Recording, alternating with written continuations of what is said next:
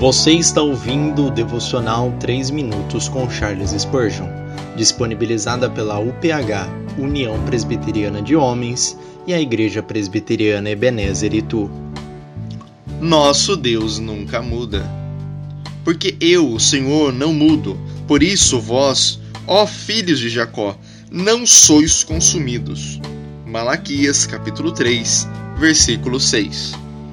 Que consolação é o fato de Deus nunca mudar. Quem ele era ontem, ele é hoje. Onde o encontramos hoje, lá o encontraremos para sempre. Você está lutando contra o pecado? Não lute com a sua própria força. É Deus quem dá forças para que você vença as tentações vitórias sobre o pecado são apenas falsas vitórias, a menos que vençamos pelo sangue do Cordeiro e pelo poder da graça divina. Que possamos ter o que realmente pensamos que temos.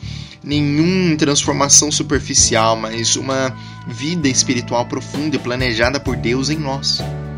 Que tenhamos em nós todos os bens espirituais realizados por Ele. Assim, quaisquer que sejam as lutas, quaisquer tentações pelas quais você possa passar, ou quaisquer nuvens de trovoada que possam estourar em suas cabeças, você não será abandonado, muito menos destruído. No mundo espiritual, é Deus quem realiza todas as coisas por você. Então descanse nele. Você não pode trabalhar para salvar sua própria alma. Cristo é o Salvador.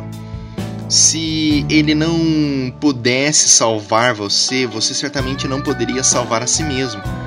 Porque você coloca suas esperanças onde as esperanças nunca devem ser colocadas? Ou deixe-me mudar uma pergunta. Por que você tem medo em relação ao que você nunca deveria ter tido esperança? Em vez de temer que não possa se segurar, tenha medo de apoiar-se em si mesmo e nunca olhe nessa direção novamente. Deixe toda a sua confiança nele. O, e lance esse, esse fardo de seu cuidado àquele que faz todas as coisas por você. Pai, hoje eu permaneço firme na fé, confiando e acreditando em Ti. O Senhor é sempre infalível, sempre forte e fiel à Sua palavra. O Senhor nunca muda. Qualquer que seja a tarefa, posso contar com o Senhor para cumprir. Amém.